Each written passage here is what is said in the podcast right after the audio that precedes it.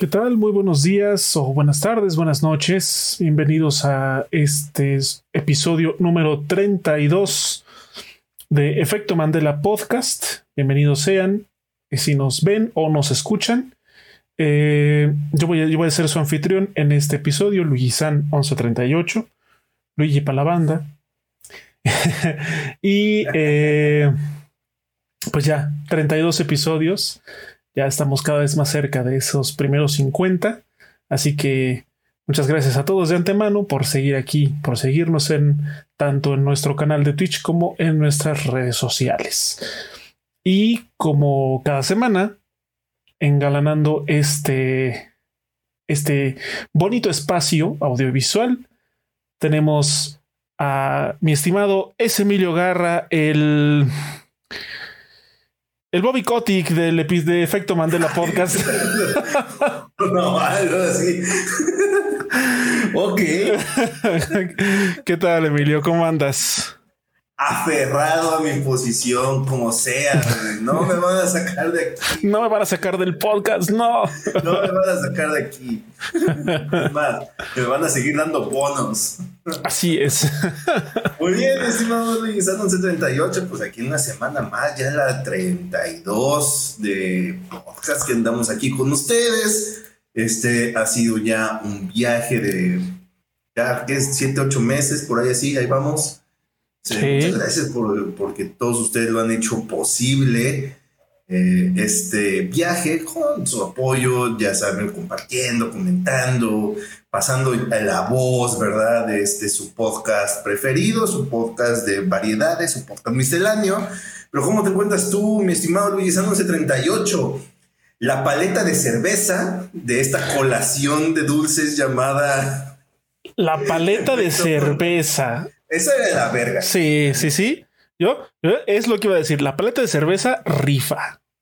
La neta. Sí, sí, sí, por eso yo dije la paleta de cerveza. La paleta de cerveza. ¿Qué comiste el día de hoy? Cuéntame. Pues yo estoy muy bien. ¿Qué comí? Pues comí, ¿qué comí? Comí este pollo en salsa verde con arroz. Así es. Este, y pues nada, yo aquí también aquí sufriendo con el calor. Eh, ese pinche clima ya de, primavera está empezando a hacer estragos. Entonces, pero pues así nos toca. No hay, no hay de otra.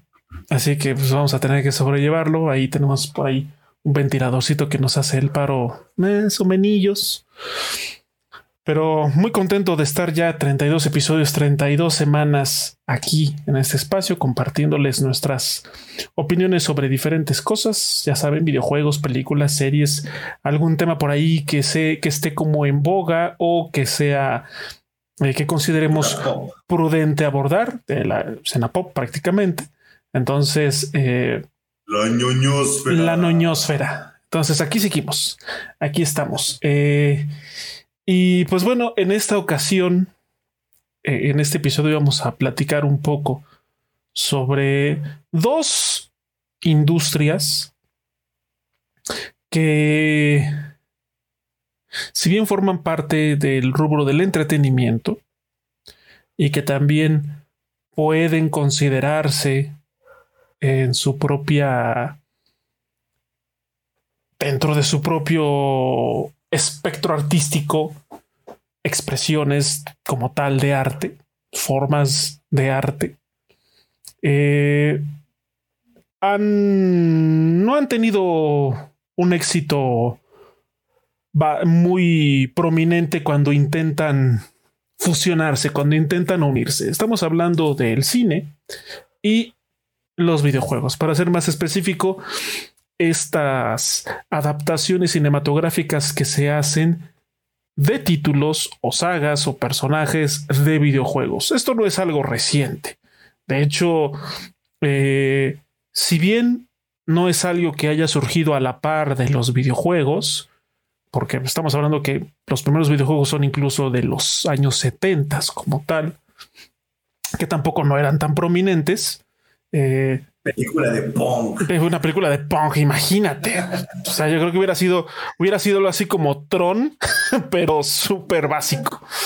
Eh, pero bueno, desde, desde que empezó esta, esta idea de querer adaptar al cine videojuegos, pues siempre ha traído una serie de problemas, ¿no? Eh, en un principio era más una cuestión de buscar un pretexto o crear, inventarse una historia para justificar alguna mecánica, algún personaje, algo visualmente que tuviera relevancia con el videojuego en cuestión.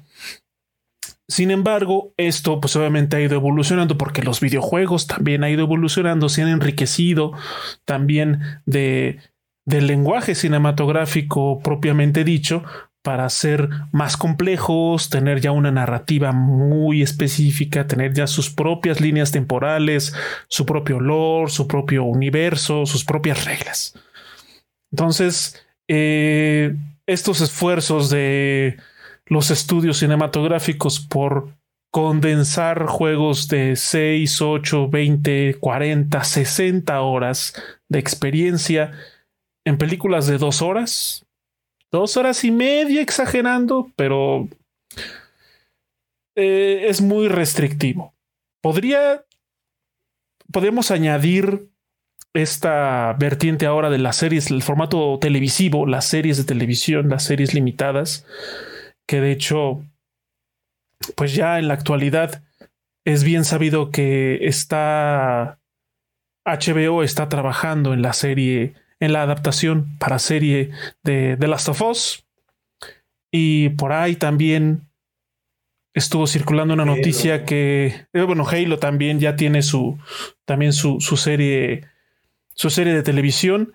Y también por ahí se ha estado comentando sobre God of War, que también ya ahí está como muy aterrizado el proyecto de desarrollarle también su serie de televisión. Pero bueno, más allá de eso, eh, la cuestión es qué funciona, qué no funciona y por qué no han dado al clavo, desde nuestra opinión, por supuesto, por qué la industria cinematográfica no ha podido darle al clavo en sus adaptaciones de videojuegos y terminan siendo o muy mediocres en cuanto a eh, fidelidad de los personajes. Ya no, ya no hablemos físicamente, sino personalidades, historia, habilidades y pues también la historia. El caso más reciente es esta desastrosa película de Uncharted, que es todo menos Uncharted. Sí, hay un Nathan Drake, hay un Victor Sullivan, hay una Chloe Fraser, y ya. y ya. Es, o sea, imagínense, como lo habíamos comentado ya en, un podcast anterior, pero que yo había hecho el comentario que la había visto. O sea, querer condensar en dos horas cuatro títulos que cada uno mínimo te lleva entre 10 y 15 horas de juego es una locura. Es una locura. Entonces. De, lo de la película de Uncharted, ahorita eh, tomándolo como referencia, una de las cosas que a mí más me molestan es también cuando te mienten flagrantemente, porque cuando estaba todavía en producción esta película, el director había mencionado que iba a ser su propia historia que había tenido muchas críticas el, cast de, Tom Holland, a cierto punto el de Mark Wahlberg, ¿no? Que, ¿por qué Tom Holland, güey? No, es que va a ser su propia historia, entonces va a tener sentido y que la puta madre, den el beneficio de la duda y que no sé qué. Está bien, güey. Nada de cuentas fue como tomar muchos como momentos, porque yo lo veo así, la película de Uncharted es como una licuadora de momentos icónicos de la saga. Pero todo ahí pegado con T-Rex. Ajá, sí, no, no. ¿Dónde está tu historia original, carnal? Sí. Fue, toma, tomaste prestadas ideas que no te corresponden. Exacto. Exacto. Sí, no, y además lo, lo, lo, lo más decepcionante de esa película son O sea, vamos a, vamos a, poner todavía esta cuestión de que, bueno, agarró momentos visualmente icónicos de los cuatro juegos y los pegaron con una historia que trataron de darle un hilo, pero se fue rápido. Pero bueno, más allá de la historia, de la narrativa de la película, el reparto.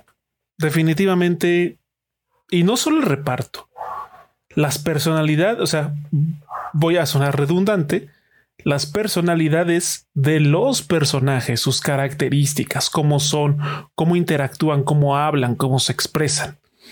Si alguno de los que está escuchando o viéndonos en este momento ha jugado algún título de Uncharted, saben que Nathan Drake es un tipo, uno, primero que no se toma las cosas en serio. Es, es fanfarrón, es este no es una persona que le ande, se ande disculpando y asustando porque mata personas. O sea, para nada. Por supuesto que no. No ve como gajes de los. Hace, hace, hace incluso chistes cuando, cuando acaba con, con enemigos. Entonces, eh, pues tiene esta personalidad así de fanfarrón, muy despreocupada, cosa que en la película falla completamente. Y lo dije en su momento y lo repito. O sea, eh, eh, eh, y esto es algo que no es culpa, obviamente, de Tom Holland, porque pues prácticamente a él le dan su guion, a él le dicen cómo hacerlo y pues él lo tiene que hacer. Le pagan millones. Exacto, y le pagan una muy buena lana por hacerlo. Entonces, así como que se ponga sus moños, pues tampoco. Pero sí un problema, por lo menos ya hablando eh, en esta escala de responsabilidades pues, sería de su manager o de sus managers, es que prácticamente lo están encasillando en personajes que sean muy similares a su boom, que fue Peter Parker. Si alguno de ustedes ha visto ya la película, no me va a dejar mentir. Tom Holland en esa película actúa como Peter Parker, no como Nathan Drake. Entonces, o sea, le, pasa el efecto Mr. Bean, donde lo veas a huevo, piensas que lo va a hacer como Mr. Bean. Exactamente. Y, pues para los que gustamos de los juegos de Uncharted, esto que desde los primeros minutos de la película es como de mm, esto no pinta bien. Ese no es Nathan Drake. Y sí. Sí, también ahí, ahí, lo que dices es muy cierto, ¿no? Por parte tanto también un poco de Tom Holland, pero también de su manager o de la gente que lo aconseje, es también conocer qué es lo que se va a hacer, ¿no? O sea, hacer un poquito como de chamba de, investigación y ver, ok, este papel es como para Tom Holland o no lo es.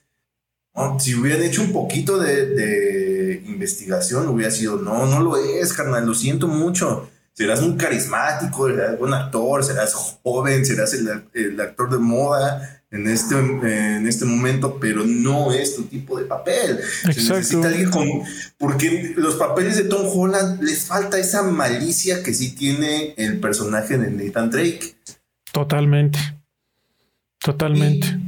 el problema aquí principal que si se hubiera llamado eh, las aventuras de Tom Holland y Marky Mark, y lo hubiera hecho de pedo. ¿Qué? Hay un chingo películas de así de la roca, güey. Exacto, sí. la roca en las flipantes aventuras de un tipo en un rascacielos, de un tipo en la jungla, de un tipo de rápido y furioso. Es lo mismo. Eh, hacia, ¿cómo se llama? Hacia el centro, la roca hacia el centro. De hacia el centro de la tierra. Ah, sí. Entonces, este, no, no hay pedo. El problema es cuando se llama un charter. Pues sí, ya está ligado a una propiedad intelectual que ya existe, ya tiene personajes establecidos, ya tiene una historia, ya tiene un lore, ya tiene, los personajes ya tienen, eh, ahora sí valga la redundancia, ya tienen personalidad, ¿no? Definida. ¿A qué hacer ese tipo de cosas nomás por sus huevos? Aquí hay un problema que yo pienso que también va ligado mucho a esta cuestión de, las legislaciones en cuanto a videojuegos a nivel internacional. en cuestión de legislaciones y de regulaciones de venta y, y, distribución de videojuegos, generalmente las personas que hacen las leyes no tienen idea de videojuegos. Es gente que ni siquiera ha tenido la delicadeza de, de decir, bueno, es que yo he jugado diferentes títulos de, para diferentes rangos de edades, de diferentes épocas, ¿saben? Entonces, una persona que, en el caso de esta, de la, de la legislación, si una persona que conoce el entorno, que ha jugado videojuegos de diferente tipo, pues puede tener una aproximación más realista a, a, este tipo de regulaciones y a cómo abordar lo que conlleva esta situación. Lo mismo pasa con, con el cine. O sea, generalmente las personas que producen, que escriben y a veces que dirigen estas películas, no, no son, son personas que no juegan videojuegos.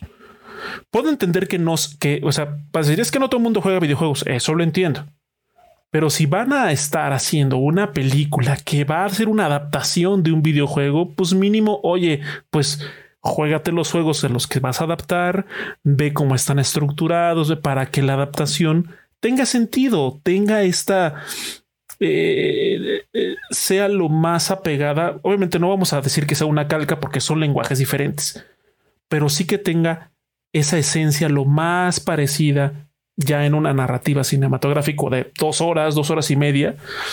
Y si no te alcanza, bueno, pues la condensa. ¿Sabes qué? No, no vamos a poder meter los cuatro juegos en esto. Vamos a meter el primero. Es más, vamos a meternos en el cuatro porque cuentan la historia de su hermano y de cuando eran niños. Ok. Entonces nada más lo haces de uno. Si tiene éxito, porque estás adaptando un solo juego. Pudieron haber, hecho, pudieron haber hecho su propia historia. No es como que sea muy difícil hacer una historia original de un charter. Hay, hay, un tesoro este, que, lo, que está escondido, hay un villano que lo quiere, pero por el otro lado está el grupito de, psicópatas de, de, Nathan Drake, y pues tiene que haber un conflicto, va a haber mucho, muchas explosiones, muchos chistes, y, acción y al final salen bien parados y todo vergas. Exactamente. Sí, no es complicado. Es una, o sea, prácticamente la estructura, si, si, hablamos de un charter en el cine, sería prácticamente como un Indiana Jones moderno. Así de sencillo. Así de sencillo. La única cuestión es que para que pueda, ya no vamos a decir que, así como dice Emilio, a lo mejor no agarran la historia de ninguno de los cuatro juegos pero sí que respeten la personalidad de los personajes, cómo se expresan, cómo hablan, cómo ven el mundo, cómo interactúan, ¿saben? Para que entonces digan, ah, es una historia nueva, pero esas actitudes, ese lenguaje, esa manera de ser, sí es el personaje del videojuego, ¿no?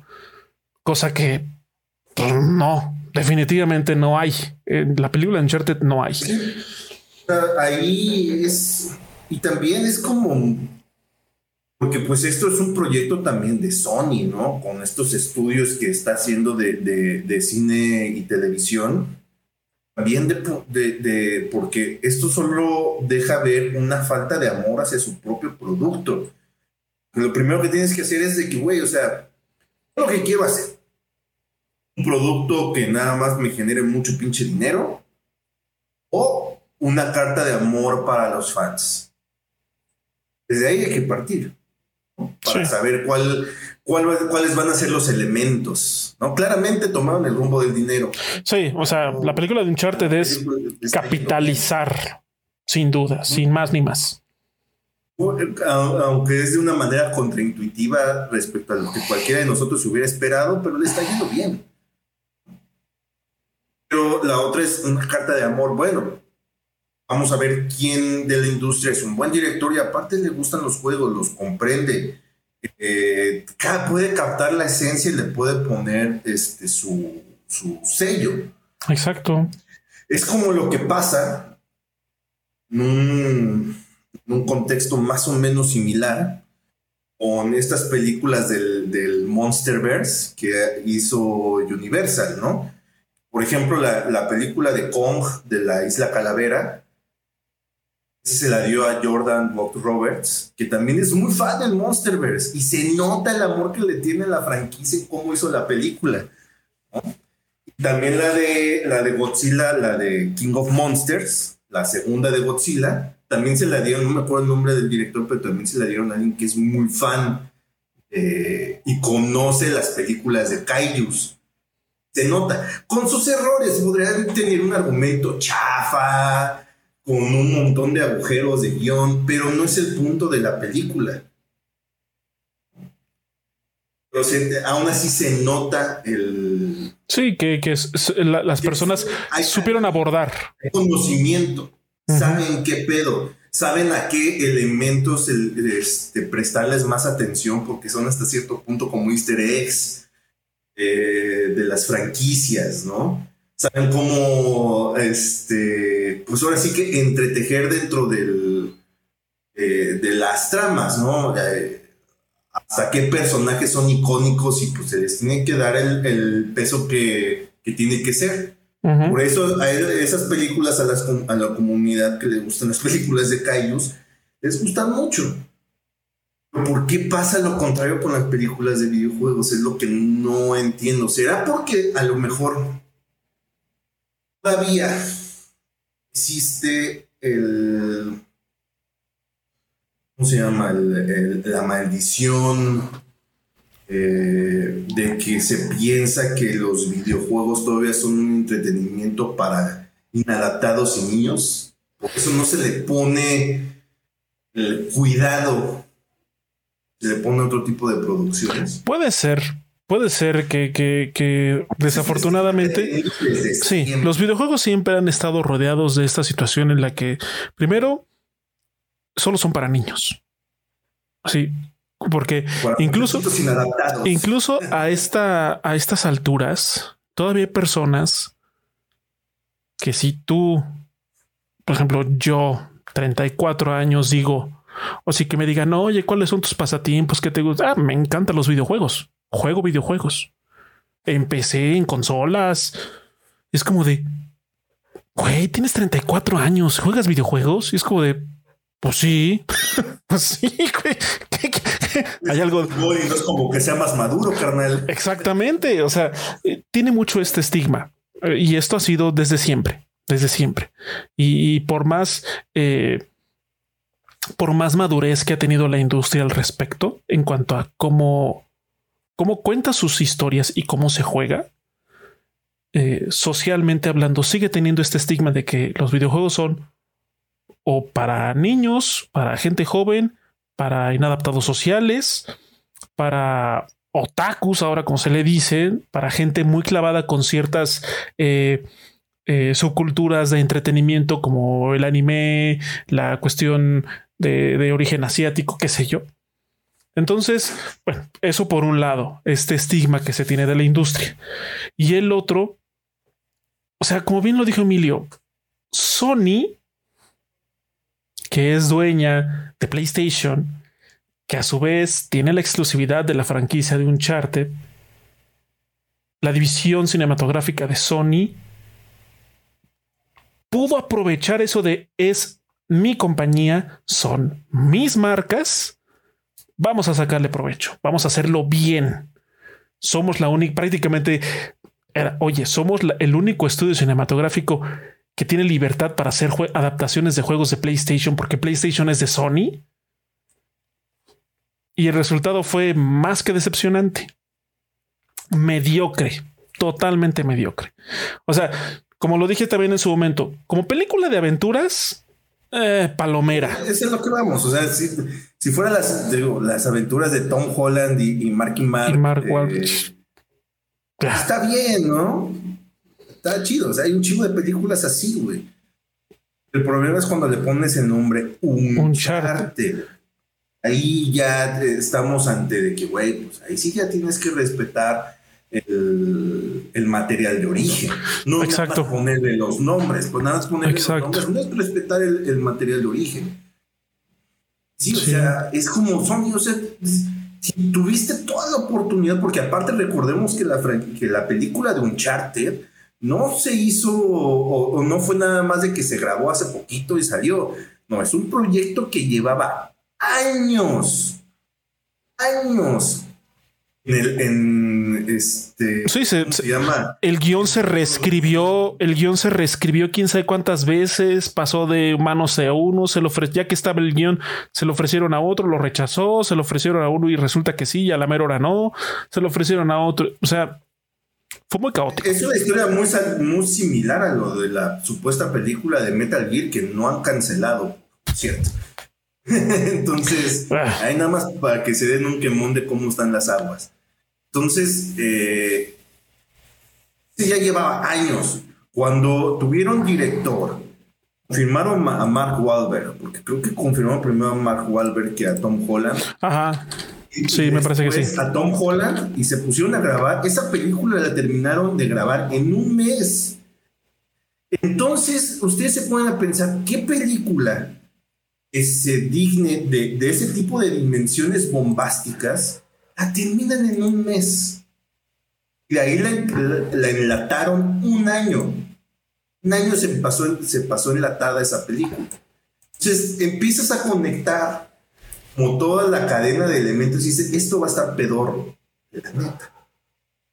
Entonces, Sony tuvo una oportunidad de hacer una carta de amor, aunque se hubiera tardado, ¿qué importa?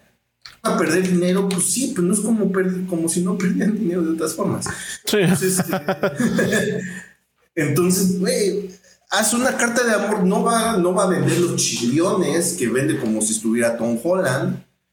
No, está bien a tus franquicias. O sea, por ejemplo, lo que se está diciendo de la, de la serie de The Last of Us es todo lo contrario. Es el lado opuesto de, de la misma moneda. Sí. de una franquicia que es de la misma casa que Uncharted. Entonces, no me explico por qué ese día y noche. Y lo acabamos de ver también en la película de Resident Evil, que no tiene mucho que se estrenó. Es una caca. Que esa, esa falta de, de, de, cariño hacia un, hacia un producto. Aquí no vamos a hablar mal de los actores, porque pues ellos a final de cuentas están haciendo su trabajo por el cual se les paga. Exacto. Y no mal aceptar el trabajo y pues ni pedo. Pero vamos a, que alguien tuvo que escribir esa cosa, ese aborto. Ese aborto. y por el otro lado, alguien le tuvo que dar el visto bueno. ah, está y fue de la misma casa que supuestamente ama esas franquicias. Eso es lo que no me explico.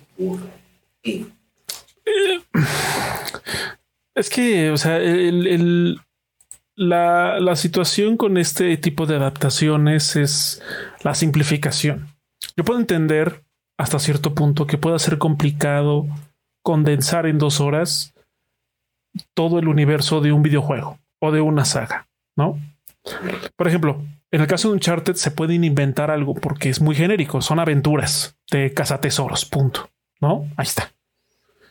Solo ocupan nombres de personajes, sus características y hasta ahí la historia se la pueden sacar de donde quieran.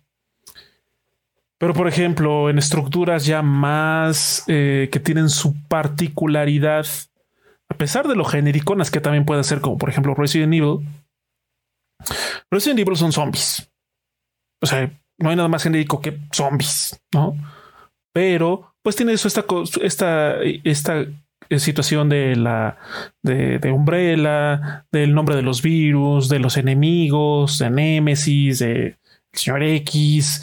Eh, o sea, y los y tiene personajes bastante definidos que también ahí es ahí en el caso de, Resident Evil, también Capcom ha mutado sus personajes, los ha, los ha hecho desde personas temerosas y, sobrevivientes a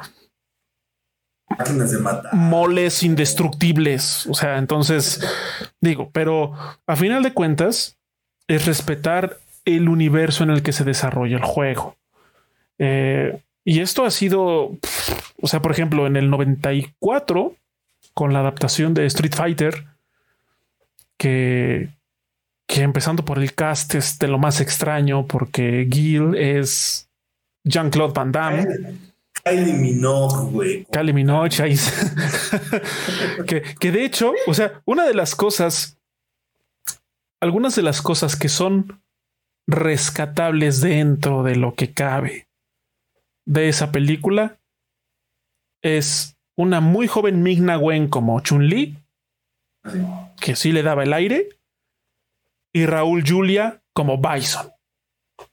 Y eso y eso por el actor, por la calidad de actor. Hasta ahí.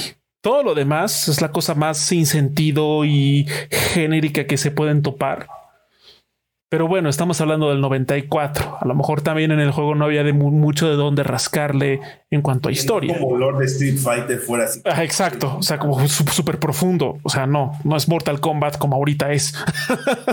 no, que a pesar de que es súper ridículo y no se toma en serio, tiene una estructura narrativa bastante elaborada, no hablando de Mortal Kombat.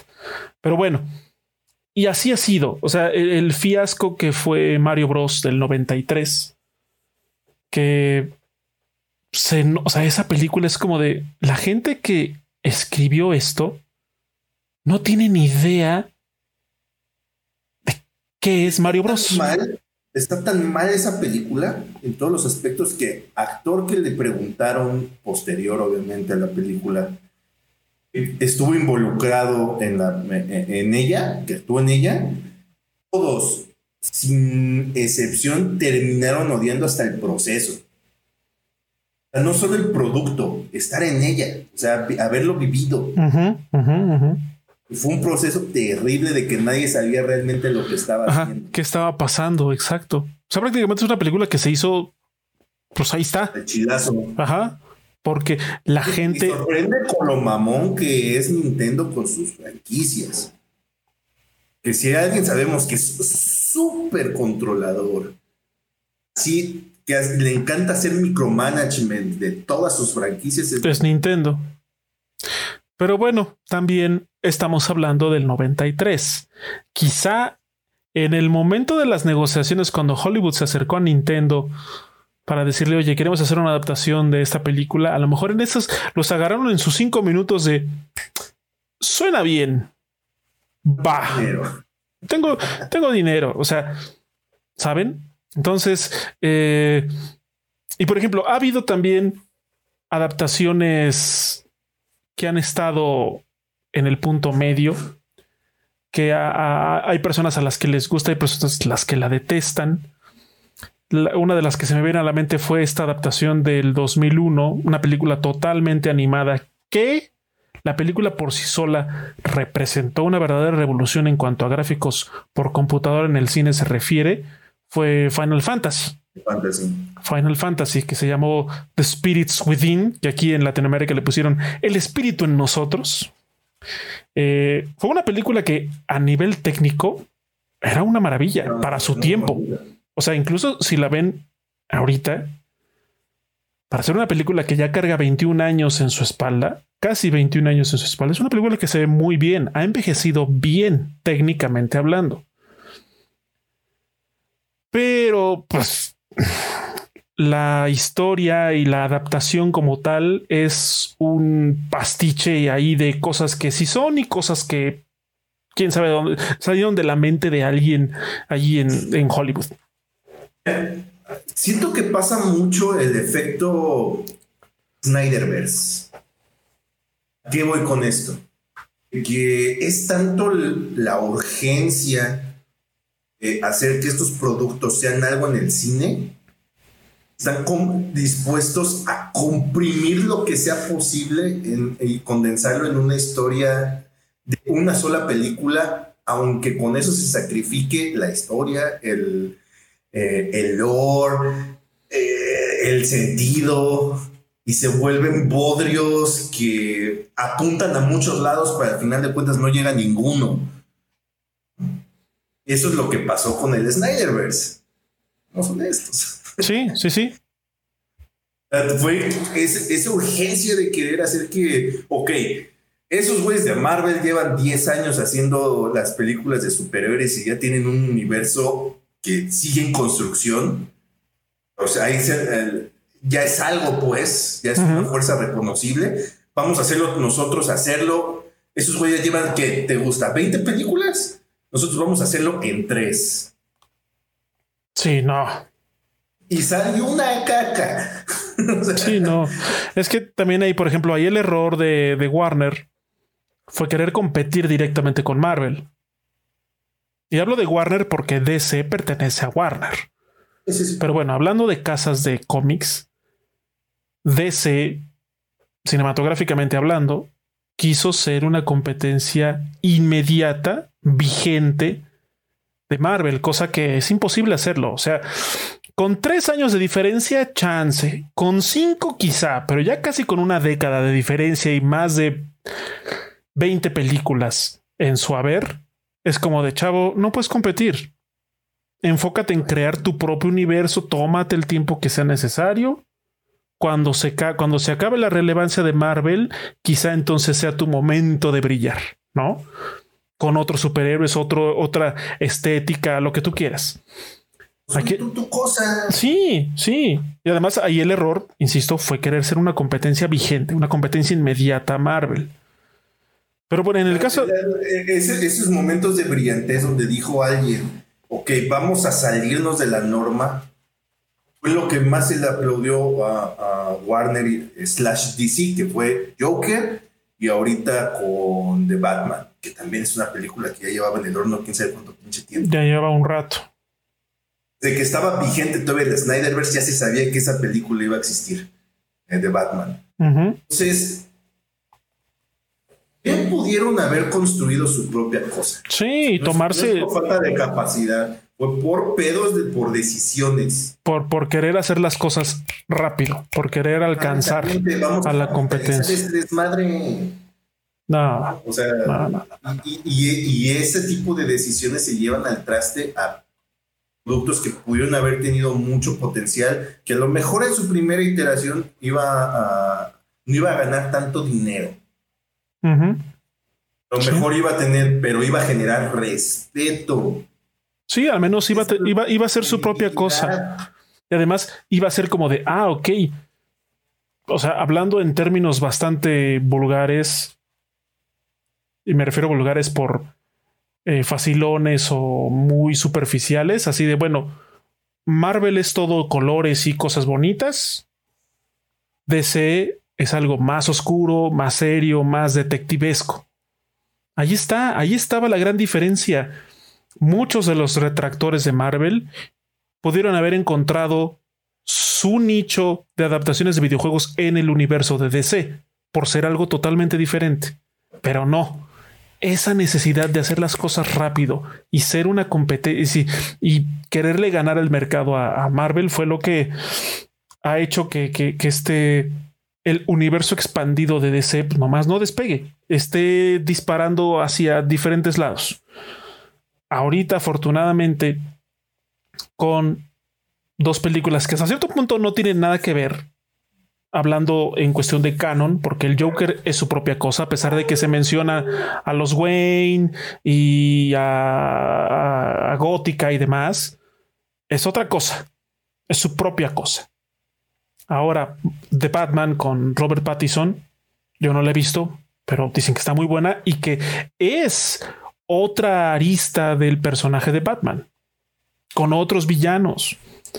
No, o sea, ya no son, ya no es este, ¿cómo se llama? Ya no es el Joker, ya no es Bane, ya no es este, eh, ¿cómo se llama? Ya no, bueno, el, único que se repite de las películas, por ejemplo, de, de Nolan es Gatúbela pero está The Riddler. Que está porque es, al parecer es el único personaje que le produce tensión sexual. Entonces tenía que estar. O sea, pudieron meter a Robin, pero bueno, esa ya es otra cosa. El punto es que eh, ahí está, o sea, está, construyéndose esa situación. Con los videojuegos es algo muy similar. Esta cuestión de querer capitalizar y sobre todo en años recientes, que la industria de los videojuegos no solo ha tenido una mayor prominencia a nivel cultural, sino también económica. O sea, y no solo a partir de la, o sea, a partir de la, a partir de la pandemia, la industria de los videojuegos se disparó en, números de ingresos considerablemente, o sea, enorme, por obvias razones. Sin embargo, ya tenía varios años que la industria estaba creciendo, que había esta, eh, esta competitividad, esta, este, este querer hacer en su momento y a su manera más y mejores juegos. Entonces, pues empezaron a desprender todavía esta necesidad de la industria cinematográfica, porque ya ven que el cine, sobre todo hollywoodense, si algo lo ha caracterizado en las últimas dos décadas es su poquísima originalidad, que ya todo es remakes, reboots, adaptaciones de... Honestamente se empieza a notar los signos de decadencia porque estamos infestados de remakes y reboots. Bueno, que los videojuegos no estamos tan alejados. Ojo, porque no va a faltar. Es que en los videojuegos también hay muchos remakes. Sí, sí, y ya hemos hablado anteriormente de eso. Sin embargo, en cuestión de impacto económico, es diferente. Tiene su diferencia agarrar un, o sea, tener un juego viejo que tuvo mucho impacto a nivel cultural y que fue un buen juego, muy apreciado querer agarrarse del factor nostalgia y darle una segunda, una, una segunda oportunidad con nuevas gráficas, con un mejor manejo de, de, con un nuevo gameplay, bla, bla, bla, refinar, lo que sea, actualizado. Ok, pues ahí está. Y han salido juegos muy éxitos y muy buenos, que se agradece que se haya tomado la decisión de traerlos de vuelta. Pero ¿qué pasa con el cine? Y, hace rato que estábamos hablando de Tom Holland y de Spider-Man, desde el 2002 hasta el 2022, o sea, en 20 años, esa, esa saga, esa propiedad intelectual, se ha reiniciado tres veces. La primera fue con la trilogía de Tobey Maguire. 2002, 2004, 2007. ¡Pum! Vamos a empezar desde cero con Andrew Garfield. 2012, 2015. ¡Pum! Vamos a empezar de nuevo con Tom Holland. Tres películas.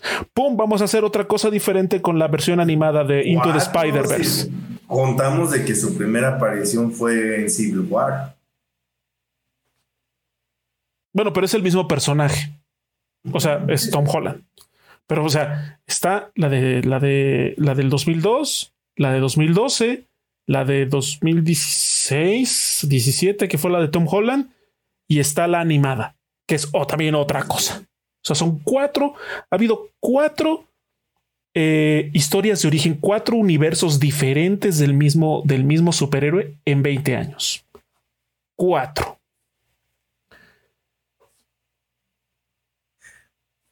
Algo que me preocupa y siento que ese es el, mayor problema del el cine de videojuegos, es de que, rato que estabas mencionando, ¿será que la, película de Mario Bros sea la primera adaptación de, videojuegos a películas? Sí, ¿no? Mm, que yo recuerde. ¿Al relevante? Sí. Al, menos de, algo grande, me parece que sí. A ver. Ok, vamos a dejarlo así. Ok, vamos a dejarlo así que la, primera que cuando menos fue relevante fue Mario Bros. ¿no? En el 93. En el 93, sí. estamos en el 2022. El modelo de película de videojuegos lleva 29 años allá afuera y no ha crecido nada. Nada. Cero. Nine. Caput. Nada. Eso es lo, que digo, ¿por qué entonces? ¿Para qué lo hacen? Obviamente por dinero. Pero, güey, o sea, puedes hacer muchísimas cosas más. Saca otro puto juego. o sea, por ejemplo, hubo, hubo películas animadas de manufactura japonesa desde el 86. De Mario Bros y otras cosas que no sé de qué sean. Y hubo una de Fatal Fury en el 92, pero han sido animadas y en Japón. Hablando ya de cosas mainstream y en live action. Mainstream relevante. y, sobre todo en, en, live action, me parece que sí, que Mario Bros. Super Mario Bros. del 93 es la primera. O sea, véanlo así, o sea, el, cine de videojuegos lleva más tiempo apestando que muchos de ustedes quizá de vida, güey. Entonces, es preocupante.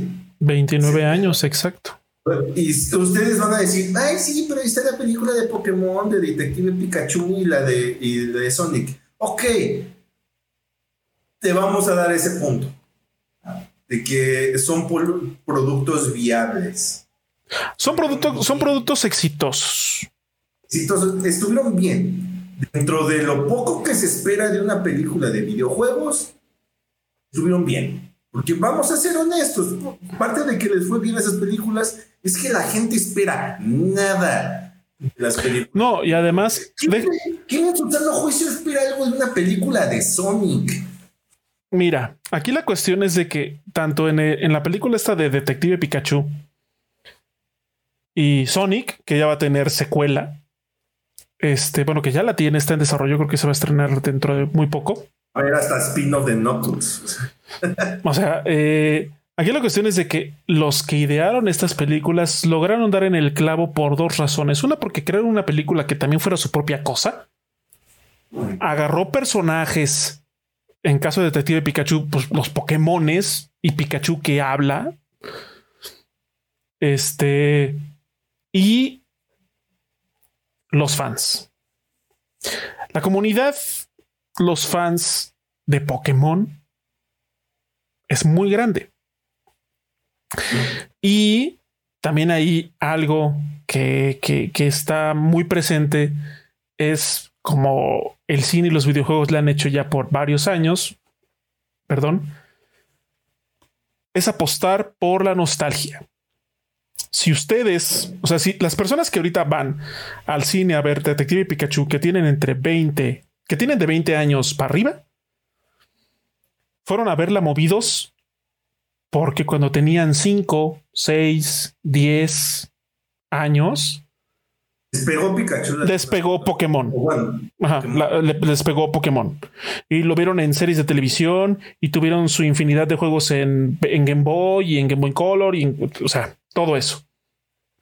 Está chido. Qué bueno. Al menos estas dos películas que son recientes salieron un poco de la norma de fracasos comerciales en cuanto a, a, ingresos se refiere. Cada, o sea, para muchos la película de Sonic es una excelente película. Para muchos la película de Detective Pikachu es una excelente película. Está bien, en gusto se rompen géneros. Pero estamos hablando de éxito monetario y fueron muy exitosas. Entonces eso... ¿Sabes cuál fue la cuestión acá donde yo creo que la gente eh, tomó las decisiones, lo cual casi no pasa en las películas de videojuegos, pero al menos en estos dos casos sí sucedió. De alguna u otra forma tomaron las decisiones correctas con lo que se tiene.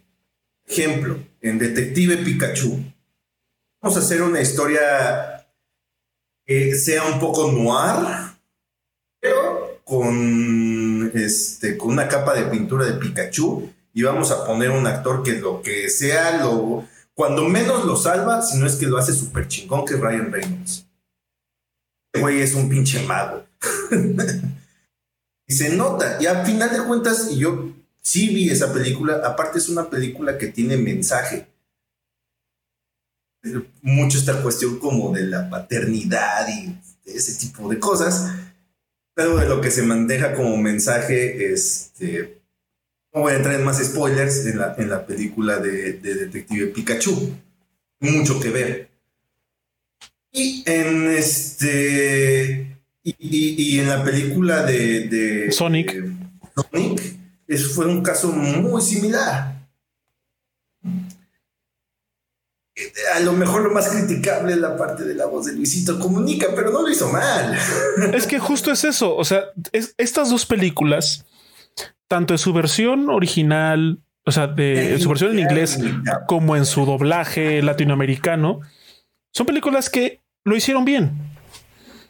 Seremos o no fans de, Sonic, seremos no fans de, de, Pokémon y su universo, Pero por ejemplo, son películas, son películas que agarran personajes de videojuegos y crean una película cerrada, una película que inicia y termina, que tiene un, un desarrollo bastante concreto.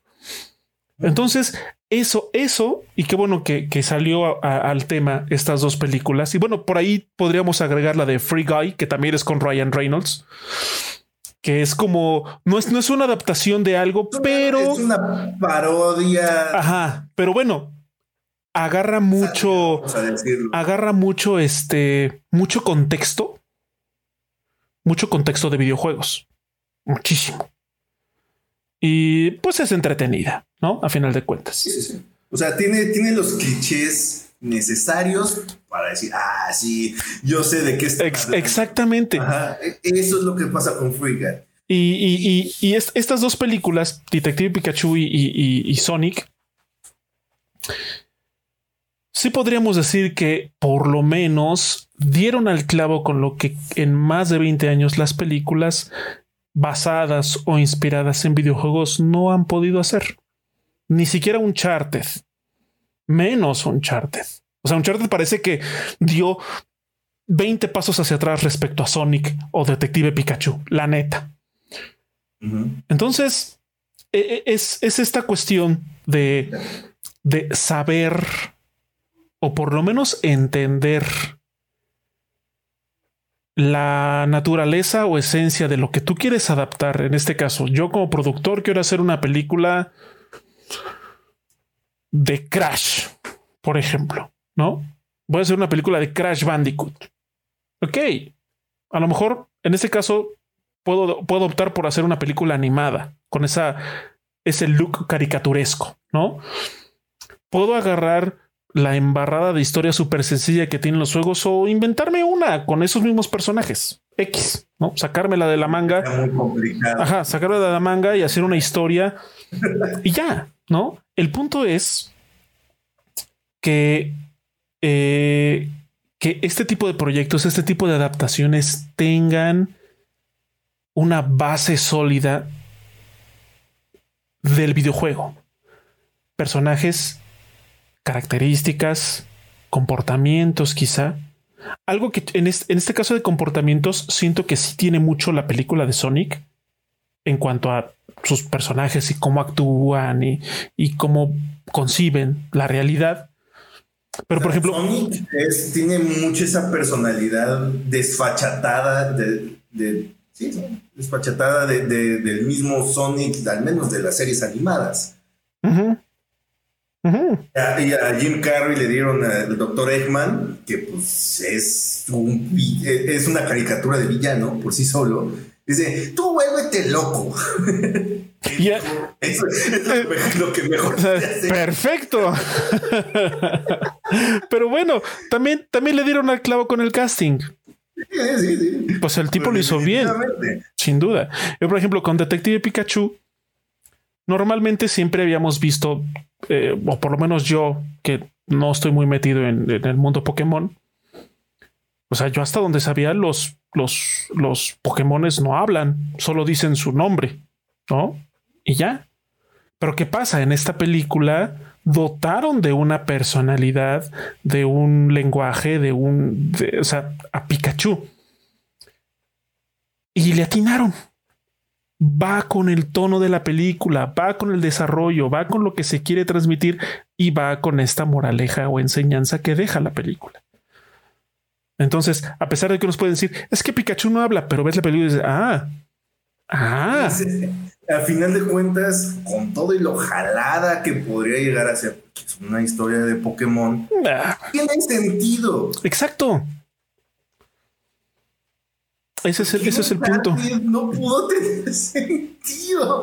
Tenía, la tenía más. Fácil. Sí, Uncharted la tenía facilísima. Facilísima. Tenía súper fácil. Y no lo hizo. y lo hizo muy mal.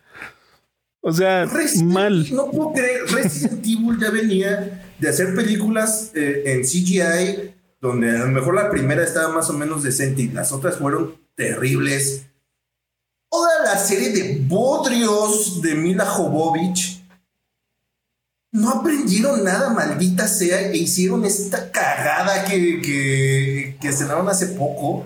¿Por qué? ¿Por qué? Es lo que no entiendo por qué. Eh, no es como que sean nuevos. sí, no, no, no. O sea, que sea la, la primera vez que se va a adaptar al cine una película de Resident Evil. no, por supuesto que no. No, o sea, vamos desde las, desde las, este, es más, ya había indicios de que querían hacer una película de Resident Evil desde que salió el 2. Inclusive habían contratado a George Romero para que hiciera una película. Pero por cuestiones nunca cuajó. Desde ese entonces ya había, interés en hacer una película de Resident Evil. Estoy hablando del año 98. Han pasado 24 años entre fracasos y bodrios de películas de Resident Evil, ¿por qué hicieron eso? Em, es que, por ejemplo, otra, otra, otra situación en la que hubo un antecedente de adaptaciones y en una adaptación más reciente, como que no supuso un salto o un paso adelante en cuanto a, vamos a llamarlo, a su calidad cinematográfica como tal, es Tomb Raider. O sea, en, los 2000, si no me equivoco, hubo dos películas de, de, Tomb Raider protagonizadas por Angelina Jolie, que de hecho, eh, si ustedes conocen cómo era el personaje de, de Tomb Raider en los primeros videojuegos, era un personaje sumamente sexualizado fatal. Sí, pero sí era muy exagerado en sus proporciones. Esos píxeles cuadrados, bueno, pero bueno, a final de cuentas era un, un, personaje con un diseño muy particular. Al hacer la adaptación, pues obviamente se buscó esta, este simil en cuanto a características y bueno, Angelina Jolie resultó ser la, la calca cinematográfica de cómo era el personaje visualmente hablando de Lara Croft. Las películas no voy a decir que fueron un desastre, pero tampoco supusieron como wow, las super adaptaciones de videojuegos. No, simplemente son películas de aventuras. Tal cual. Son películas de aventuras que tienen una protagonista que se llama igual que la protagonista de un videojuego. Los juegos se llaman Tomb Raider. Las películas, perdón, se llaman Tomb Raider como los videojuegos. Y bueno, hay esta cuestión de de, balancearse sobre catacumbas y llevar dos armas y ropa ligera, o sea, todo ese tipo de cosas. Pero hasta eso respeta el, digamos, los generales hasta ese entonces. Por eso no son películas Sí, sí, y fueron dos películas. No vamos a decir que, insisto, o sea, no fue House of the Dead de, de Uwe Boll. Alone in the Dark, que es como de, oh boy. Sí, no, ahí estamos entrando en el shitposting hecho película. Sí, como la adaptación de Doom. O sea, hubo una película de Doom con La Roca. Carl Urban. Y de hecho, la película, o sea, yo la vi en su momento porque dije, ah, una película de Doom. Ah, pues, yo he jugado Doom desde pequeño. Entonces dije, ah, qué chido, una película de Doom. O sea, imagínense, una película de Doom donde le quitan toda la cuestión de demonios y del infierno y todo eso y los convierten en experimentos biológicos. O sea, para empezar ahí ya. Ah. Resident Evil. Resident Evil, ¿no? Y lo único, lo único que en su momento sí fue como de, ah, mira, eso sí se parece al juego, es que hay una secuencia, pero ya casi al final de la película, donde sí se ve así en, el, pues como la puesta del videojuego, nada más se ve el arma y vas caminando, matando y soniendo música así super punch de fondo. Eso fue todo. Y es una película terrible. terrible. Ha habido adaptaciones, por ejemplo, también de Silent Hill. Eh, no están de las dos películas que existen de Silent Hill. La primera, bueno, las dos no están mal. O sea, de cierta forma, aunque son su propia cosa, sí respetan ciertos generales del misticismo de Silent Hill. Excepto cuando sale de Pyramid Head, ¿no? Eso, ¿por qué Pyramid Head está aquí cuando se supone que es parte de las represiones de James Sunderland, ¿no? Entonces, pero bueno, de, ahí en, en, adelante, pues sí tiene como esta, eh, eh, esta vibra de Silent Hill, sí te da la vibra de que es Silent Hill. Tiene sus cosas que no terminan de cuajar, pues ese es otro rollo. Pero cuando menos lo intentaron, se ve un intento honesto, vamos a decirlo y es que, por ejemplo, muchas, bueno, algunas adaptaciones al cine de videojuegos apuestan por lo visual. O sea, por ejemplo, en el caso de las películas de Silent Hill, me parece que yo nada más vi la primera, sí, la primera, y por lo menos visualmente hablando, sí te transmite esa vibra de, los primeros juegos. Está estos entornos, eh, pues, nebulosos, de poca visibilidad, espacios reducidos, pocas fuentes de luz. O sea, ok, transmite esa vibra visual. A lo mejor la historia, como tú dices, tiene elementos que pues no concuerdan, tienen nada que ver, pero bueno, visualmente es donde uno dice, ah, sí, es que sí se ve como Silent Hill. Ok. Eh, o sea, tampoco fueron un super éxito, pero bueno, hubo ahí un, un, un, un intento, bueno, un par de intentos de poder adaptar juegos de terror a cine propiamente de terror. Y lo mismo pasó, por ejemplo, con, dos adaptaciones que hubo de Hitman. Eh, que, estos juegos son eh, son sumamente metódicos. Son juegos lentos. Son juegos que sí tiene como tal una historia, pero prácticamente cada misión es como su propia cosa en los juegos. Y las películas no dieron al clavo en transmitir esto. Porque prácticamente es un agente secreto que tiene que acabar con sus objetivos de la manera más discreta posible. O sea, hablando en términos cinematográficos, eso es como poco innovador. Se ha visto ya muchas veces. Entonces, también ahí depende mucho de qué tipo de, o sea, no todos los videojuegos pueden ser adaptados al cine, definitivamente no. A lo mejor porque sus mecánicas no dan o su historia no da porque a lo mejor son videojuegos que ni siquiera tienen una historia concreta como tal y en las adaptaciones se les inventan y o les puede salir bien o les puede salir mal.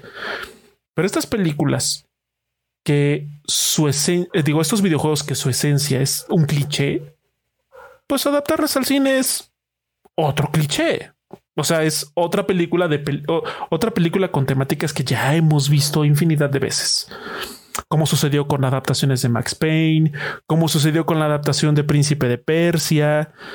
como que mencionas Max Payne, yo siento que era una de las que la tenían más interesante, porque tiene esta historia de detectives, policías corruptos, super noir. Tenían un producto interesante. ¿no? Que podía haber sido súper gritty. Y hicieron un, no sé qué, cómo llamar la película de Max Payne, porque sí es muy chafa. Es una película que no, no, no, no. Yo creo que decir que fue una película genérica es ser bastante amable con Max Payne. Lo mismo que con Príncipe de Persia. El Príncipe de Persia también hasta cierto punto tenía elementos para ser no solo una buena película, sino que pudo haber sido incluso una interesante trilogía o saga. Saga, Porque empezó con Las Arenas del Tiempo, eh, que es eh, el primer título de una trilogía muy coquetona, hablando en términos de videojuego. La historia eh, tiene sus altibajos, pero bueno, había de dónde rascarle. Y pues la película simplemente no, no, no, es una película que no llega a ningún lado. Exacto, no, tuvo ese punch cinematográficamente hablando que pudo haber dicho, ah, pudo hacerlo algo interesante. Y así hubo un montón. O sea, de hecho yo no sabía hasta ahorita Assassin's Creed, por ejemplo. O sea que ni, ni, ni la presencia de dos muy buenos actores como Michael Fassbender y Marion Cotillard hicieron que la película despertara un interés. Persia tenía a Jake y a, este Ben Kingsley. Y tampoco, no fue suficiente. o sea, hasta ahorita que estoy revisando aquí, eh, sacando mi acordeón, hubo una película de Need for Speed. Así ah, con Michael Keaton y este Aaron Paul. Aaron Paul. O sea, imagínense. Pero ah, eh, es que esa, película se nota que quisieron treparse al, al, Sí, al mame de Rápido y Furioso. Al mame Rápido y Sí, sin duda. No le salió. O sea. Está muy. Y estamos hablando que las películas de Rápido y Furioso no son ningún hito eh, cinematográfico y aún así se quedó lejos. Entonces, nada más ver destrucción de coches al puro pendejo. Sí, sí, sí. O sea, y es que eh, lo que comentaba hace un momento, o sea, no todas las, no todas, no todos los videojuegos pueden adaptarse con buenos resultados al cine porque pues son, son lenguajes diferentes, son manifestas, son formas de entretenimiento distintas. Eh, en el caso, por ejemplo, de estas adaptaciones seriadas, como lo está haciendo The Last of Us, o sea, yo no puedo, y creo que nadie ahorita puede decir que, ah, va a ser una buena adaptación. No lo sabemos. No sabemos. O sea, por lo menos lo que se ha dejado ver con algunas fotografías de cómo lucen los actores, de cómo lucen algunos escenarios, algunos sets, Ah. El enfoque que le quieren dar. Ajá. O sea, lo poco que se ha visto dices, ok, puedo darle el beneficio de la duda. Aparte porque tiene una ventaja muy grande, que va a ser una serie. Pueden darse el tiempo de desarrollar en muchos capítulos de una hora, supongo, bueno, 45 minutos. El setting y, y, hasta el darse el lujo de una parte que es una temporada y otra parte que es la otra. Sí, Seguramente si esa madre pega, lo van a querer extender. Entonces, es muy probable que sí pegue. Digo, si un charter pegó, este, que, tiene muchas posibilidades. Entonces, yo creo que también por eso, por, por ese tipo de circunstancias, ahorita como que le dieron de, güey, vamos a, a, replantear un poquito las cosas, vamos a parar un poquito la producción aquí y, y vamos a ampliar Hacia el, para ver hacia el futuro. Exacto. Que recordemos que el próximo año es el décimo aniversario de The Last of Us. Entonces, yo creo que quieren juntar todo, ¿no? Sí, claro. O sea, se la serie, el muy posible remake que nadie pidió porque no es necesario de The Last of Us. Entonces, yo creo que va por ahí ese desmadre. Sí, o sea, evidentemente todo, o sea, a pesar de que sus escritores, sus productores, sus creadores en entrevistas públicas digan, no, es que nosotros somos muy fans del videojuego y siempre soñamos con hacer una adaptación, ya sea a una serie televisiva o a una película o una serie de películas, como sea, lo que es innegable es que siempre hay un interés económico, hay un interés este de pues de marketing también, porque, o sea, este, esta situación, este anuncio que se hizo de que también ya está en, en, en consideración una serie de God of War, en la que hasta ya algunos sitios han dicho, oigan, ¿ustedes quién creen que podría ser el protagonista? O sea, ¿quién, ¿quién de ustedes o qué actor les gustaría que fuera este eh, el protagonista, protagonista del juego, ¿no? Este Kratos. ¿A ustedes, quién les gustaría que fuera Kratos? Y empieza, no, pues que este, que tal, que la chingada. Entonces, eh, evidentemente hay un, un, interés. O sea, no se hacen películas de videojuegos nada más porque sí. Por ejemplo, en el, caso de, de Last of Us, hay ya una intención de lanzar la serie como una especie de celebración del décimo aniversario del juego. Entonces, eh, no dan paso en falso en ese aspecto. Definitivamente. El problema es cómo das ese paso. Sí, claro. O sea, si, nada más es por monetizar o porque sea por, por ser una celebración hacia este producto que supuestamente le tenemos tanto cariño y de paso monetizamos.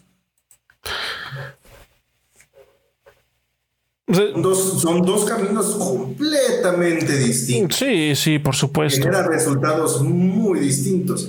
Es lo que pasa con, precisamente con la película de, de la última película de Spider-Man.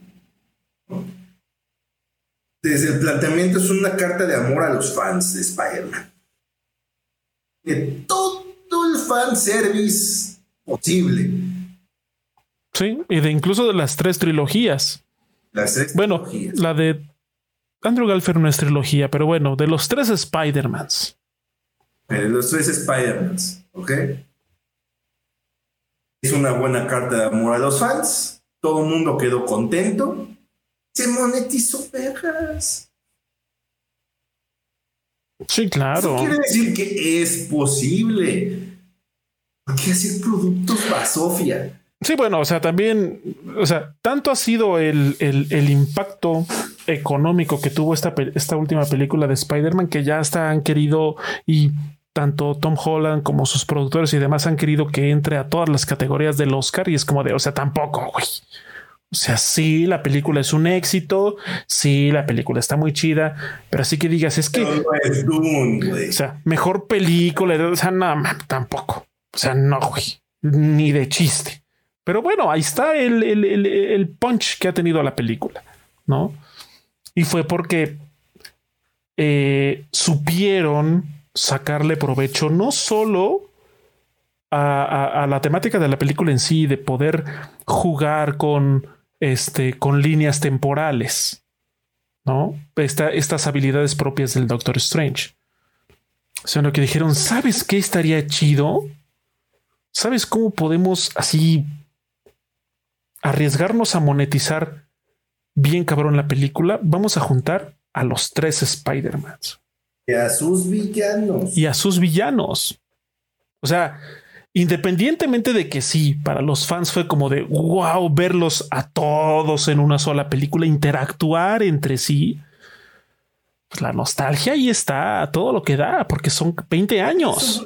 Y, tiene sus momentos icónicos donde, por ejemplo, cuando están platicando los tres de sus momentos del tío Ben, donde a todos les dice que, un gran poder conlleva una gran responsabilidad, pero se dieron el lujo de darle un giro de tuerca en que el momento del tío, momento tío Ben de, de, Tom Holland, en realidad fue con la tía May. Se dieron el lujo de dar ese, ese giro de tuerca y les quedó vergas. Entonces, de que se puede, se puede, pero volvemos a lo mismo. Es importante. Esa, obsesión de no, de que esa, de, las adaptaciones al cine de los videojuegos, querer ser chavos por siempre, de no querer crecer, de no proponer. Y es que también. desafortunadamente también en el cine, por lo menos en el cine comercial, en el cine hollywoodense, también ha sido ya muy blando el asunto. O sea, por ejemplo, estamos hablando de los noventas, donde, y no estamos hablando de películas de videojuegos, no, estamos hablando de películas en general. Había películas mainstream, totalmente hollywoodenses en los noventas, que no, se, que no se tentaban el corazón y les valían pepino la censura y decían groserías y acribillaban y había sangre y mataban gente. Robocop, Total Recall, Rambo. O sea, eran películas, eran, son muy buenas películas que también a lo mejor sí tuvieron sus filtros, pero no eran tan... Eh, ¿Cómo llamarlo? No eran tan severos, ¿no? Eh, la situación actual es totalmente diferente. Se ha buscado esta eh, como este punto medio de censura para evitar una violencia desmedida, por lo menos en el cine comercial. en la que también pues limita mucho adaptaciones interesantes de algunos videojuegos por su naturaleza violenta, e, evidentemente. como lo comentamos, como fue con Doom.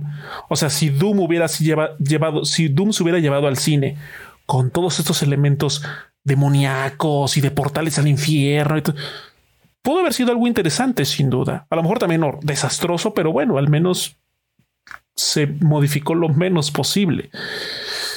Pero ya cambiar prácticamente una de las cosas que hacen tan particulares a una saga, a un juego, a una propiedad intelectual, quitárselas porque en el cine no se puede.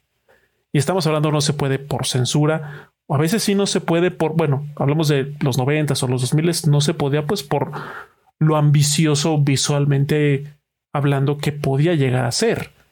Eh, efectos especiales y demás. Eh, esta, esta cuestión de los efectos ahora ya no es un impedimento, francamente. O sea, ya se pueden hacer cosas inimaginables con la tecnología actual. Al Chile muchas veces es porque a los guionistas les da hueva pensar. Sí, sin duda.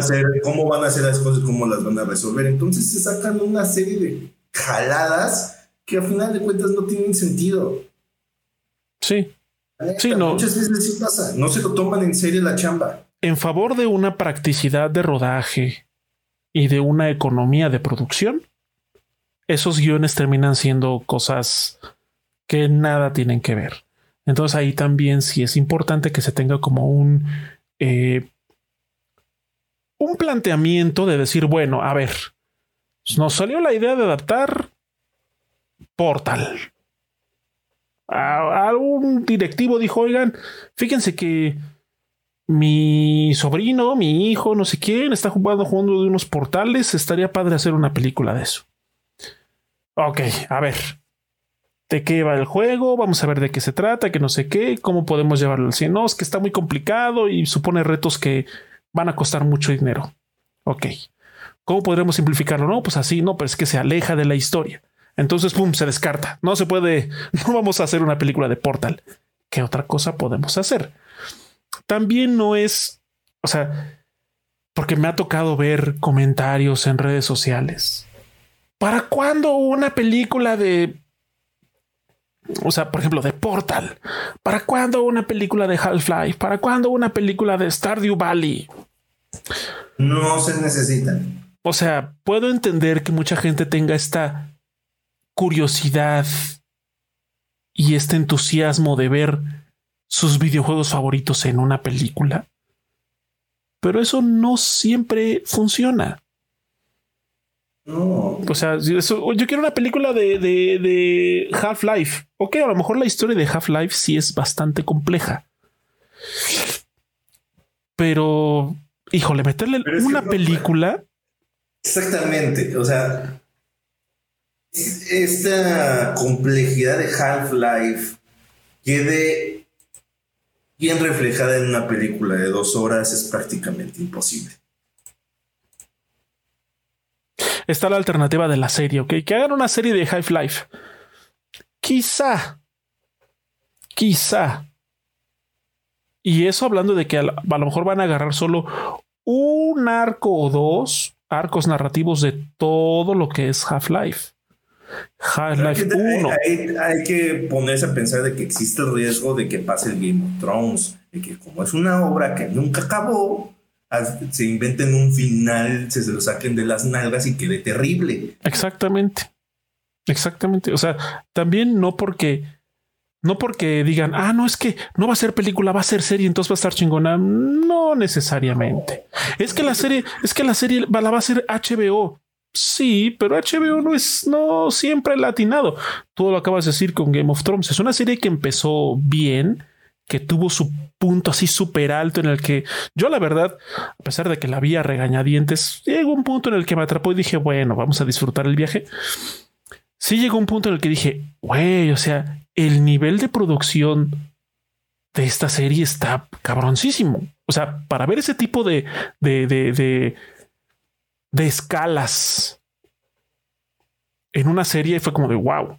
Pero ¿qué pasó? La última temporada fue una supieron qué Total, un total despropósito. Ajá, exacto. No supieron qué hacer. Se, definió en un volado. ¿sí? Seguramente.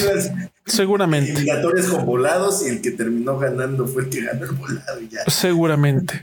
y por ejemplo, o sea, ese podría ser como la, la arista de, hey, o sea, no todo lo que hace HBO está chido. Y no va a faltar, oh, pero es que Chernobyl, o sea, sí, Chernobyl está súper chido, pero es una serie que primero está basada y basada contexto y algunas situaciones en un evento que realmente sucedió, pero también se toma muchas licencias y al final son muy específicos en algunas de ellas, de cosas que no sucedieron, personajes que no existieron como tal, pero que para beneficio de la serie tuvieron que crearse.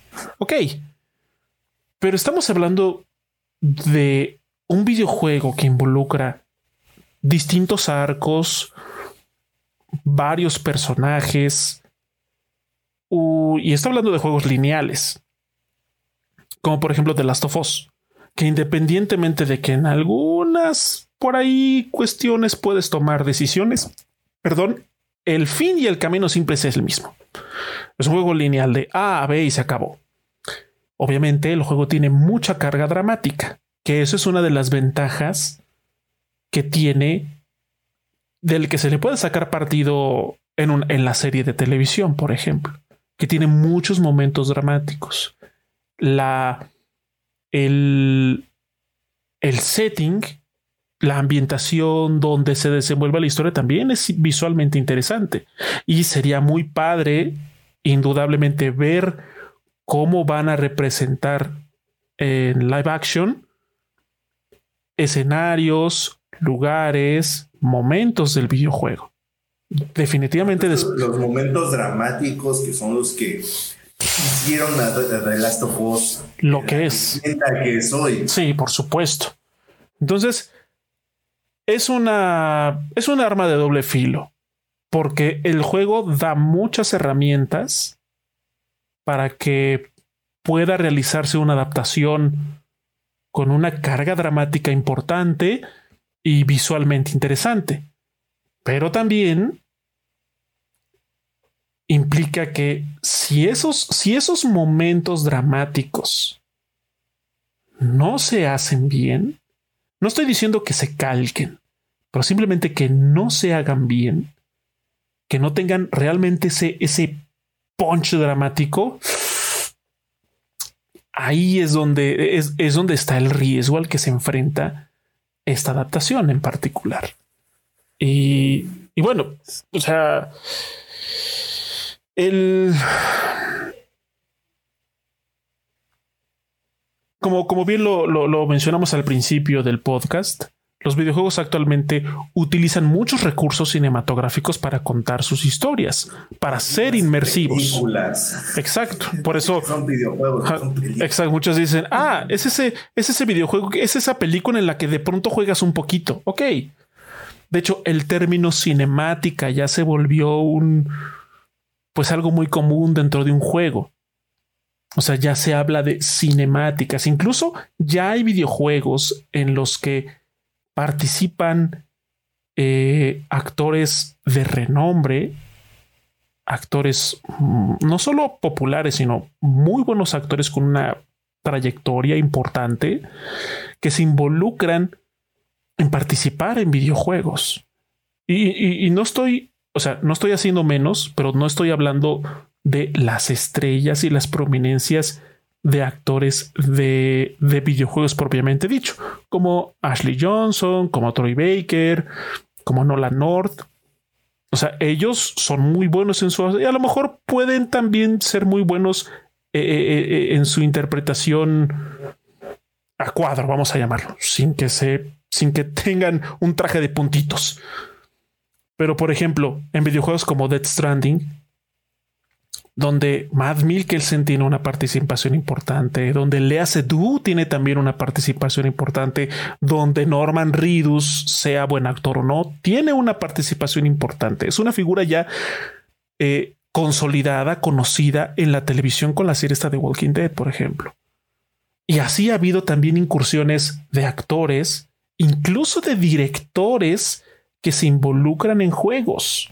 En videojuegos, en el guion, en su Forbidden West eh, tiene la figura de Carrion Moss. Exactamente. Death Stranding tiene a Guillermo del Toro. Lo tiene. Sí, lo tiene. O sea, él no es la voz. Tiene su figura, su figura ahí. pero también le, dio la bendición a Kojima y también por ahí a lo mejor algunas acotaciones en cuanto a la estructura temática. Que el juego es Kojima 100%, pero bueno, estamos hablando ya que una personalidad, una figura importante del cine tiene una injerencia en el desarrollo de un videojuego. Entonces, eh, ambas industrias tienen mucho... Eh, eh, o sea, tienen estos nexos, ¿no? Entre sí. Ambas, ambas utilizan recursos de la otra. Videojuegos utilizan recursos del cine. El cine de pronto utiliza recursos de videojuegos a nivel visual para hacerlos más bombásticas y demás. Ok, pero una cosa es que tengan una relación audiovisual y demás a que propiamente se hable de una adaptación de un videojuego. Son cosas totalmente diferentes. Y yo siento que esa relación, eh, quien ha salido ganando es precisamente los videojuegos por todo lo que ha tomado del lenguaje de cinematográfico. Es el que más se ha visto beneficiado. Sí, sí, sí. O sea, ahorita precisamente estamos viviendo un boom de buenas actuaciones en los videojuegos. Habrá los Call of Duties y los FIFAs y eso que donde la actuación no importa, donde no es relevante, donde no existe. Pero tenemos, por ejemplo, en Cyberpunk, donde está Keanu Reeves, que será, a muchos no les gustará cómo actúa pero es una figura prominente y le imprime mucho de su personalidad como gitanesca, vamos a decirla, al personaje de Johnny Silverhand. Imprime mucho de, sí, o sea, sí podría ser Keanu Reeves. Si no se llamas Johnny Silverhand y, dijeras Keanu Reeves, dirías a huevo. Y, lo que dices ahorita, ¿no? Eh, eh, las actuaciones de estos, de, Norman Reedus, de, eh, de Lia Seydoux, o de, se llama? Ay. De Mads Mikkelsen. Mads Mikkelsen, que es un actorazo. Uno de los actores más respetados hoy en día es Mads Mikkelsen. Sí. Entonces, yo siento que ha salido ganando más. Sí, sí, por eh, supuesto. Los videojuegos del cine, el cine de los videojuegos. Y mucho menos cuando lo hacen, cuando se entrelazan esos caminos y sale una película de videojuegos. O sea, cuando sale un juego cinemático, el resultado suele ser mucho más interesante que una película de videojuegos. Sí, sin duda. Sin duda. O sea, incluso en algo. esa arista, ese, ese gemelo siniestro, te ha negado a crecer, a evolucionar, presentar su tarea, bañarse si quiere. Y el otro ha decidido hacer bien la tarea poco a poco, porque también la evolución ha sido lenta. Sí, sin duda. Pero hubo, hay, se nota. Sí. O sea, muchos, muchos de los juegos más importantes y positivamente más valorados y criticados en la última década, en las últimas dos décadas, no serían lo que son si no fuera por sus elementos cinematográficos. Sin duda. Incluso, e incluso en los videojuegos, sea en muchos videojuegos, y que incluso ya podría considerarse un estándar dentro de la industria, es el famosísimo modo foto. Este, esta herramienta en la que puedes jugar con herramientas y con características lo más parecidas a cómo se comporta el lente de una cámara para poder, obviamente, pues sacar estas imágenes, estas fotografías digitales de los videojuegos, ¿no? De, escenas, momentos muy particulares que algunas de ellas por la dirección artística del mismo juego y su calidad gráfica, hay imágenes que son realmente espectaculares. Ghost of Tsushima, que es una película de Kurosawa, básicamente. Ghost of Tsushima, Horizon Zero Dawn, Horizon Forbidden West, Dead Stranding, The Last of Us, The Last of Us 2. O sea, hay un montón. Hay un o sea, cada vez se ha popularizado más que los videojuegos tengan este modo foto. Hasta el mismo Kojima hace tiempo eh, hizo un comentario sobre el modo foto donde dice es que es una excelente herramienta a que la gente que no estudió cine ni fotografía mueva, le pique, experimente a ir eh, tomando esas sensibilidades eh, de una imagen. Exacto. Una excelente herramienta. Sí, obviamente. usar el modo foto en los videojuegos no te va a hacer fotógrafo, ni de chiste, pero sí te va a dar una noción, un acercamiento a esta, a este, pues a este arte, a esta disciplina. Tu, gusto estético. Exacto. Exactamente. Exactamente. Entonces, eh, pues sí, la, la adaptación de videojuegos al cine está todavía muy... Es todavía un experimento. A pesar de que ya tiene mucho tiempo, sigue siendo un experimento.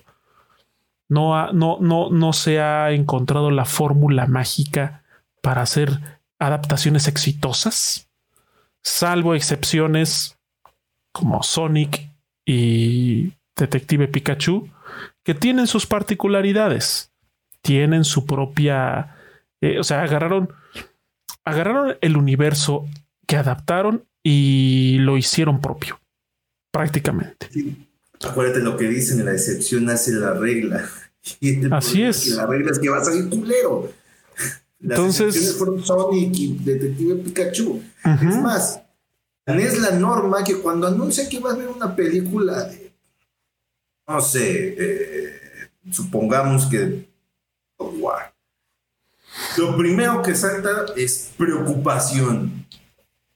¿Cómo le van a hacer para arruinarlo?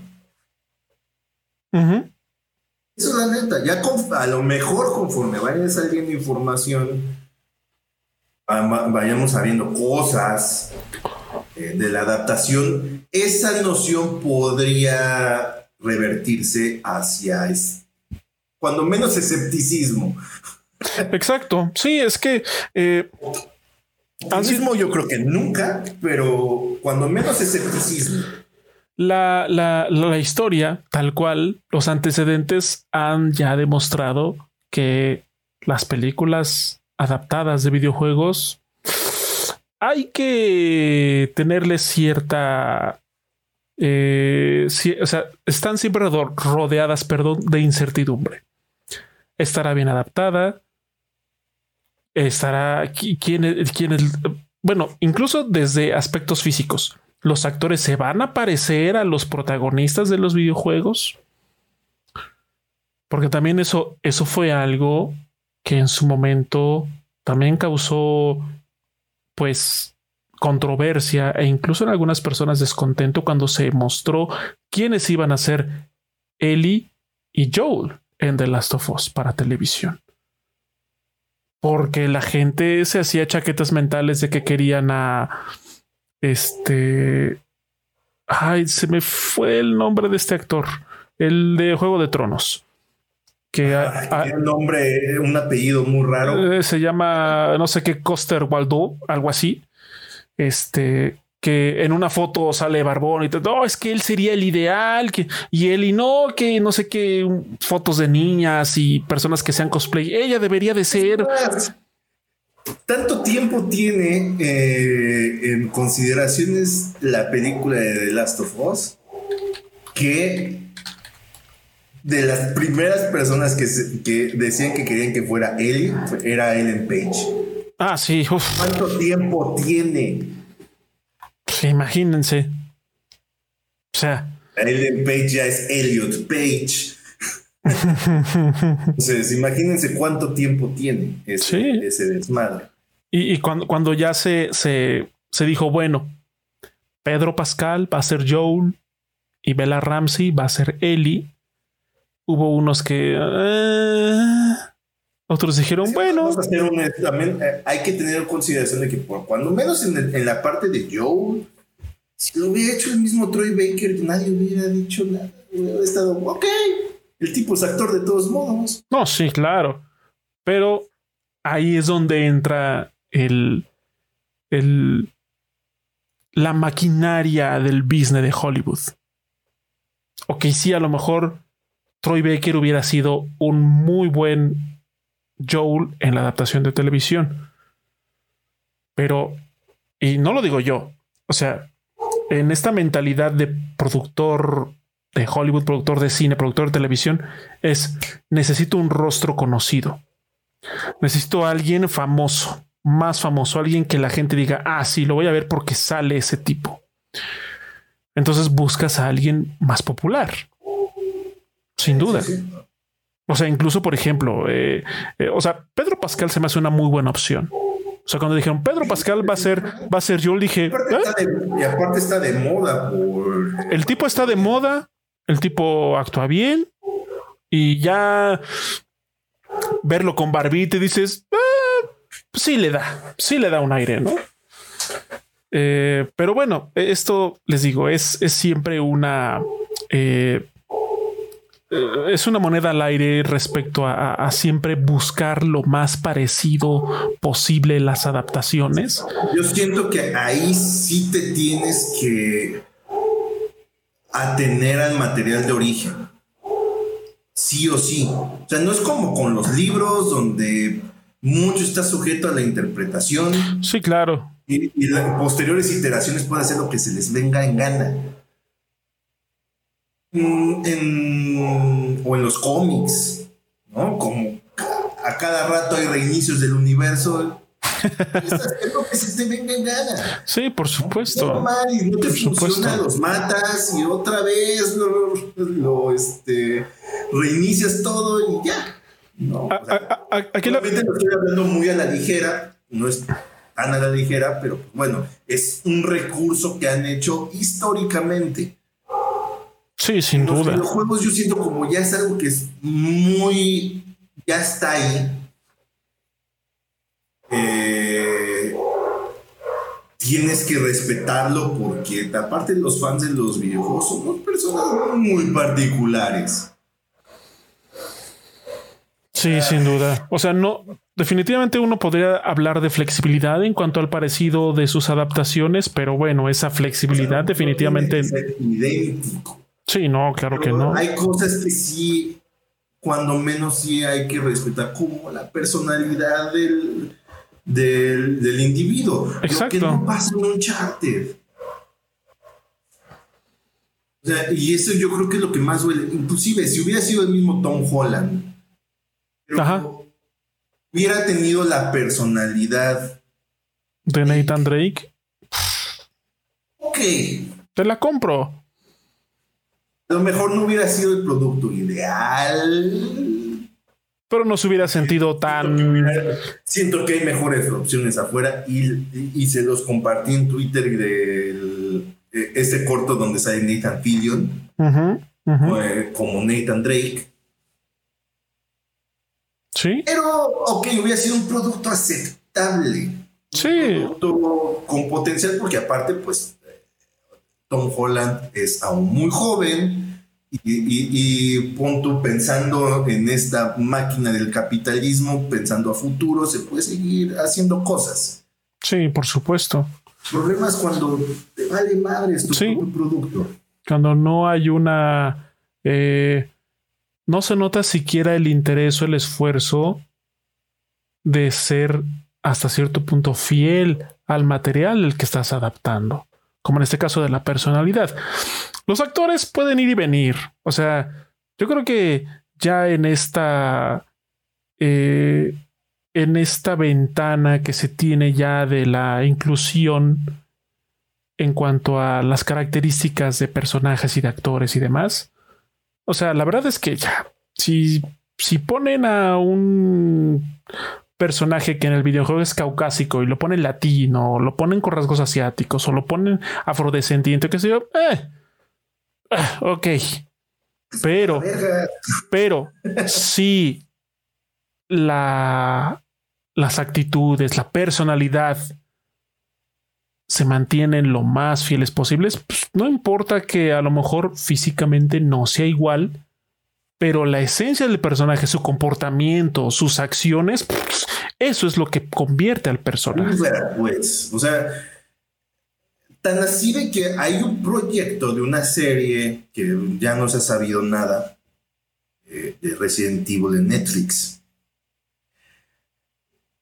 Wesker ya no va a ser un rubio, va a ser este actor Lance Reddick, es eh, de, raza afroamericana. ¿Quién es Lance Reddick? Si ustedes han visto las películas de John Wick, es el conserje, el, Sharon.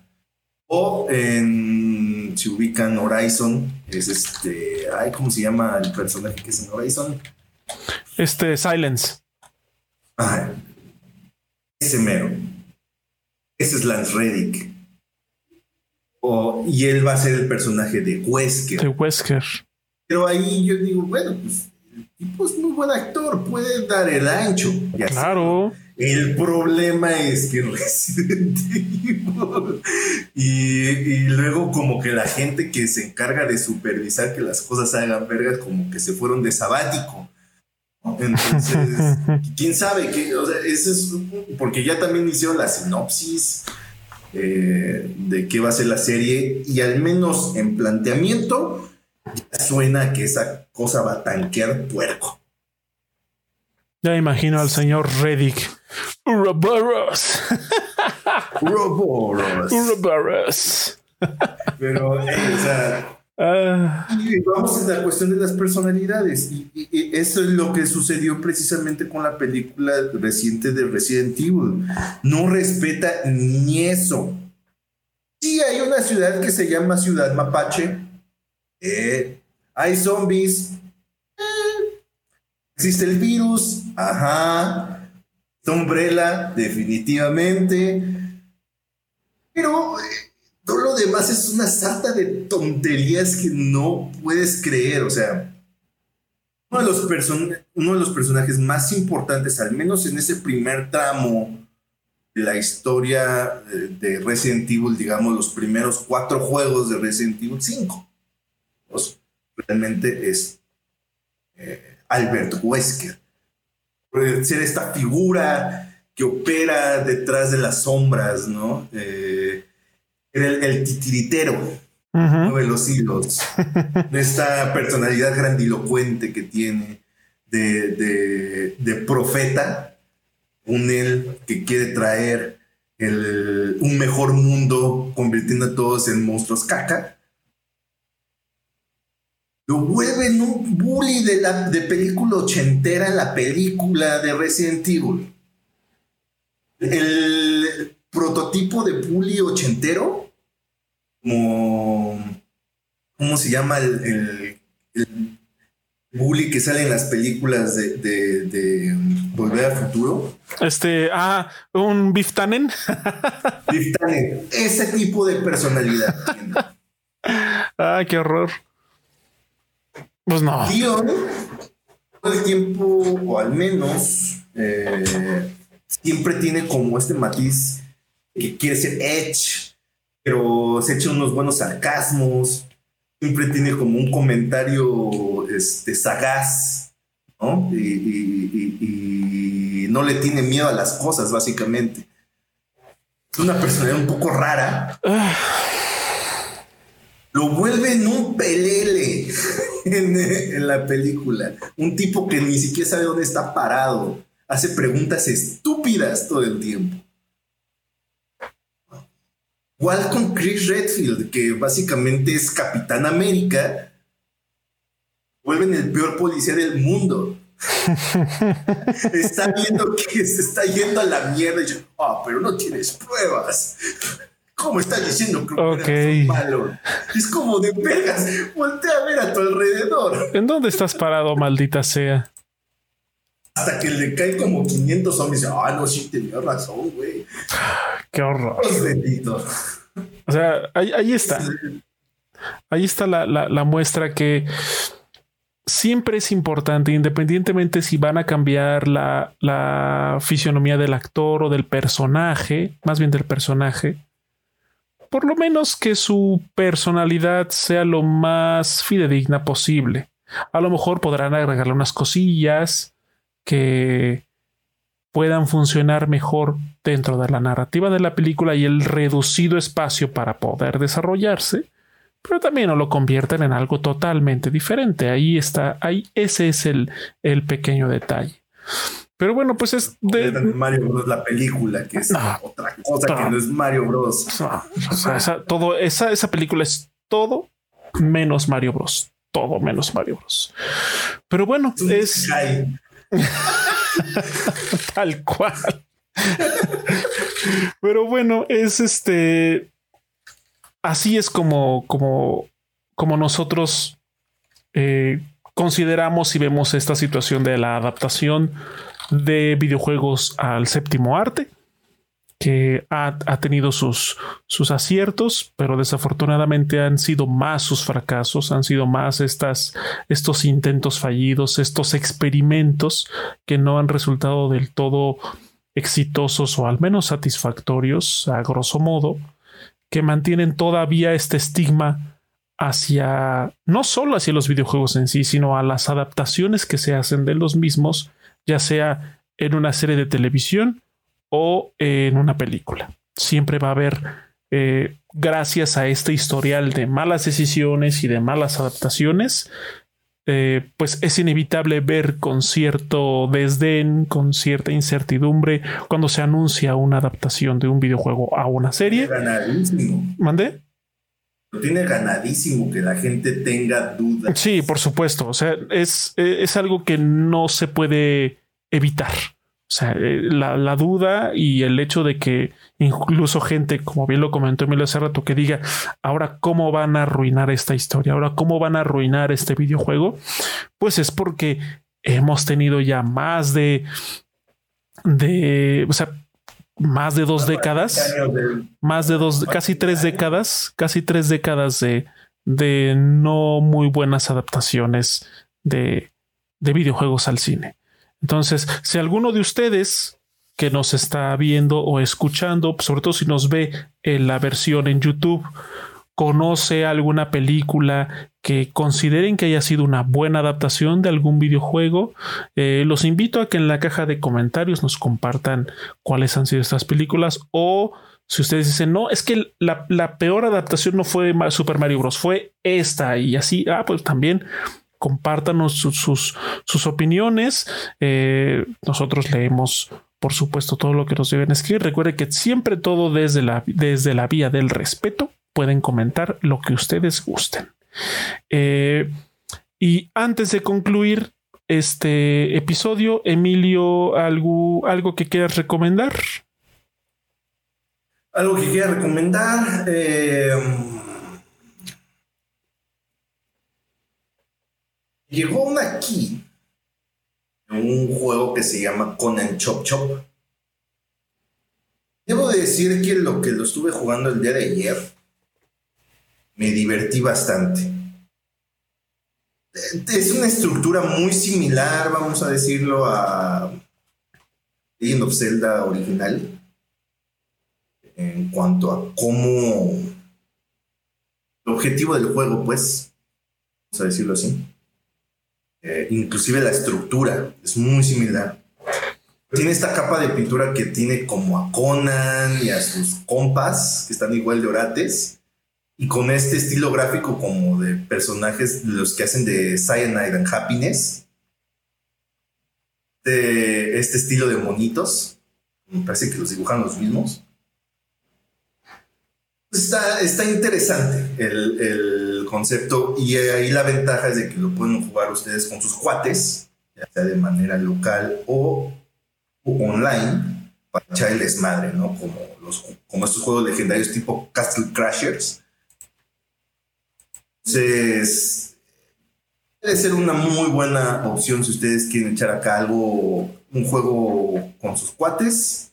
No requiere así una labor titánica. Podría ser. Entonces, yo me divertí bastante el, día de ayer jugándolo. que sí, esa es mi recomendación. Conan Chop Chop.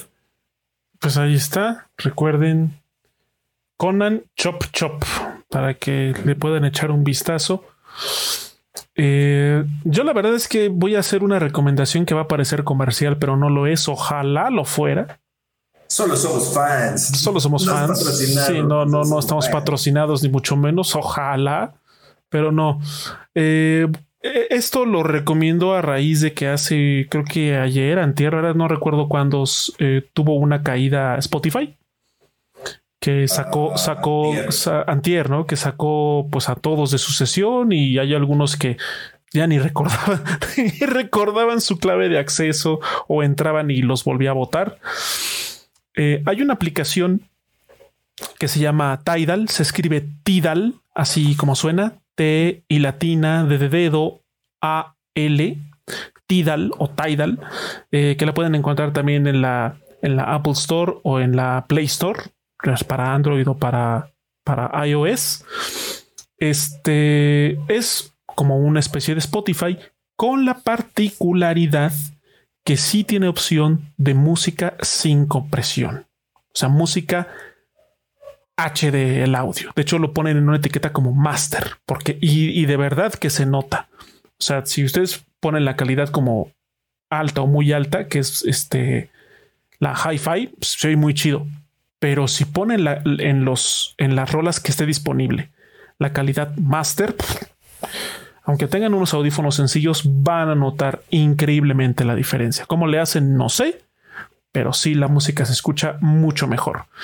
Eh, me parece que el plan de hi-fi, o sea, del buen, del muy alta calidad, pero no, no hi-fi, este, este, eh, me parece que está el, el precio está similar a Spotify, que son 99 pesos al mes. Bueno, no sé si Spotify está más. 125. Ah, entonces está más barato que Spotify.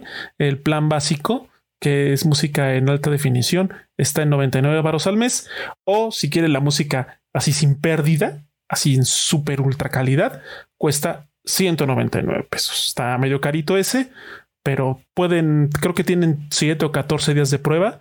Si son nuevos usuarios, pues ahí está. Les dije, va a sonar como comercial, desafortunadamente no lo es, pero creo que es una buena alternativa si ustedes eh, tienen Spotify y usan mucho este servicio de, de música por streaming. Además de que en mi caso hay versiones y hay álbumes que no están en Spotify, que sí están en Tidal. Entonces, pues ahí pueden de alguna manera compensarlo. Si les llama la atención, se los recomiendo bastante. Así que Tidal, si nos estás viendo, patrocínanos. vaya, de que es por mucha con lana. Oye, nosotros con todo gusto. Por supuesto, claro, claro. O sea, unas membresías, sabes. Sí, sí, que nuestro podcast esté ahí también, qué sé yo. Pero bueno. Con todo gusto. Eh, puertas están abiertas. Por supuesto, Tidal, ya sabes, aquí es una excelente ventana para promocionarte. Pero ya, fuera de cotorreo, sí, es una, es una aplicación que vale bastante la pena. Y la neta, si ustedes son como, si ustedes son melómanos y si de alguna manera buscan escuchar su música la mejor calidad posible, Tidal es lo que van a decir, oh boy, se escucha chingón. Certified. Certified, así es. Y bueno, pues eh, no queda más que despedirnos, agradecerles a los que nos están viendo y escuchando, ya saben, a través de nuestras diferentes plataformas. Agradecemos a las personas que estuvieron aquí en, en nuestra transmisión en vivo, que es Nikato, Mars Spartan, Bankish. Muchas gracias a ustedes por haber estado aquí, por haber también hecho ahí sus comentarios y saludos en el chat. Y también queremos darle las gracias a las personas que nos están escuchando a través de las plataformas que distribuye Anchor, como es el caso de Spotify o de Apple, de Google Podcast. Y Nos a las tenemos en Spotify. Así es. y este, y también a las personas que nos ven en nuestro canal de YouTube, eh, la repetición de este formato en video. Las redes sociales, recuerden, en todas las redes sociales, bueno, en todas las redes sociales que aparecen aquí abajito, nos pueden encontrar como Efecto Mandela Podcast, ya sea en Instagram, en Twitter, en YouTube, en Spotify y por supuesto aquí en Twitch. Eh, nos vemos entonces hasta el próximo jueves. Recuerden, hacemos la transmisión en vivo los jueves alrededor de las 8 de la noche, 8, 8, 10 y su repetición en audio y en video los días domingo. Hay veces que, como el fin de semana pasado, que tuve ahí una situación técnica con mi computadora, que la versión en, ah, miren, ahí está, el perro científico. Ahí está el buen Newton que hizo. No el micrófono. Ahí está el buen Newton que pasa a saludar, a saludarlos a todos ustedes. Recuerden, lo, eh, en el caso de, el, de Spotify, los invitamos a que nos sigan, a que puedan votar eh, les agradecemos ahí su votación entre lo, en, en, los podcasts para que bueno podamos estar también ahí presentes un poquito más en el feedback. Eh, igual también en, en YouTube les, a, les, agradecemos que nos dejen su suscripción ahí en el canal, su buen like y lo compartan si ustedes así lo desean. ¿Mandé? Es gratis. Es gratis, por supuesto. No se les cobra absolutamente nada. Y también nos pueden seguir en nuestras redes sociales. Por supuesto. Así, si no les cuesta nada, que es lo mejor. Todo esto es absolutamente gratis. Ayudan, nos ayudan a llegar a más gente. Así es. Gratis. Exactamente. Like, por suscripción, echar un comentario. Uh -huh. ¿Cuánto tiempo les toma hacer eso? 10 segundos un minuto si acaso, si se quieren poner así súper meticulosos con el comentario. Que, un minuto. No, sí, la película de Max Payne sí está vergas. Les voy a decir por qué. Ah, adelante, adelante. A lo mejor, a lo mejor con ese comentario, perdón, la volvemos a ver y decimos, oye, pues sí, no está tan mal. Pero bueno, eh, nosotros nos despedimos. Muchas gracias. ¿Algún comentario final, mi estimado Emilio? Nada, que eh, disfruten las cosas por ya no hagan películas de ya, ya, ya no hagan películas de videojuegos por favor muy no las, realmente no las necesitamos. Hay videojuegos que están bien así en el formato en el que están.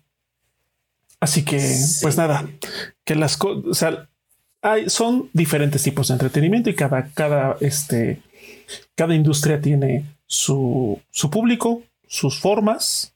Está bien que se quieran expandir, pero bueno, si lo eh, cuando lo hagan, pues al menos que sean productos aceptables. Pero bueno, así que ay, perdón, nosotros eh, nosotros nos vamos, nos vemos hasta el próximo jueves.